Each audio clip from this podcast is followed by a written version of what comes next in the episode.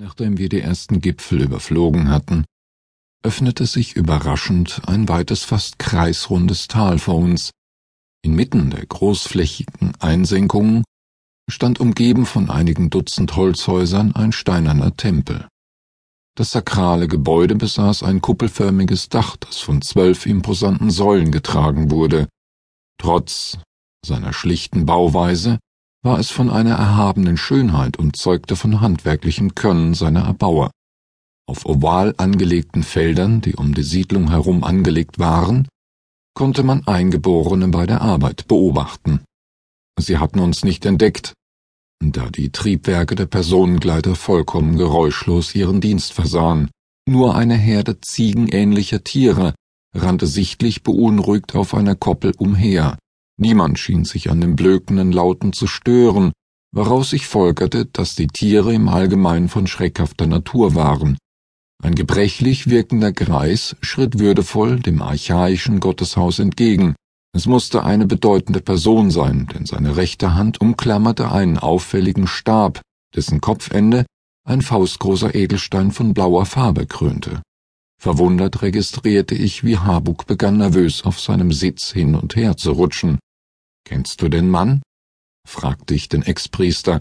Seine Verunsicherung war ihm anzusehen. Ja, sein Name ist Dorang, er ist das Oberhaupt unseres Ordens und einer der einflussreichsten Persönlichkeiten des ganzen Planeten. Das trifft sich gut, scherzte ich gut gelaunt. Mit einer solchen Autorität an unserer Seite können wir den Umas Sohn schneller helfen. Da bin ich mir nicht so sicher, zischte unser Führer griesgrämig. Der Kerl soll so stur sein wie ein Hungochse und gilt unter den Klerikern als ein knallharter Vertreter einer rückwärtsgewandten Theologie. Warum hast du uns nicht früher vor ihm gewarnt? Weil ich hoffte, dass ihn die Dämonen geholt haben. Ich schaute ihn mitfühlend an und bemerkte mit sanfter Ironie, das Schicksal ist nicht gerecht und begünstigt leider allzu oft die Charakterärsche. Das hast du schön gesagt, bemerkte er weiterhin schlecht gelaunt aber dadurch wird es auch nicht besser. Wir werden das regeln, mischte sich Feuerlanze lautstark ein. Mit solchen Brüdern hatten wir es auf unseren Reisen schon oft zu tun.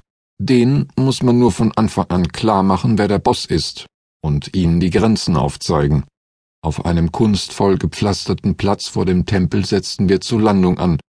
Feuerlanze und Lichtschwert entstiegen mit kraftvollen Bewegungen dem ersten Gleiter und positionierten sich breitbeinig vor dem Stabträger. Derart eingeschüchtert wagte sich Doran kaum von der Stelle zu bewegen. Demütig senkte er den Kopf. Es war ihm anzusehen, dass er sie für göttliche Wesen hielt. Tritt heraus, Habuk, befahl Feuerlanze. Hier ist jemand, der dich begrüßen möchte. Mit stolz geschwellter Brust verließ der Ex-Priester den Gleiter und ging hoch erhobenen Hauptes auf das Oberhaupt des Aruk-Ordens zu. Beleidigt keifte Dorang. Wie kommt es, dass ein rangniederer Priester die Götterboten begleitet? Schweig! knurrte Feuerlanze mit gespielter Entrüstung. Dieser Mann hat sich mit Mut und Entschlossenheit den gefiederten Teufel entgegengestellt. Dann muss er ein Gesegneter sein, dem die Götter beigestanden haben.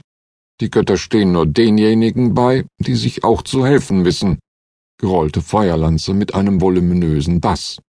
Wir wurden gesandt, um festzustellen, ob ihr würdig seid, gerettet zu werden. Wir werden euch nicht enttäuschen, beeilte sich Dorang schnell mit untertänigem Ton zu versichern.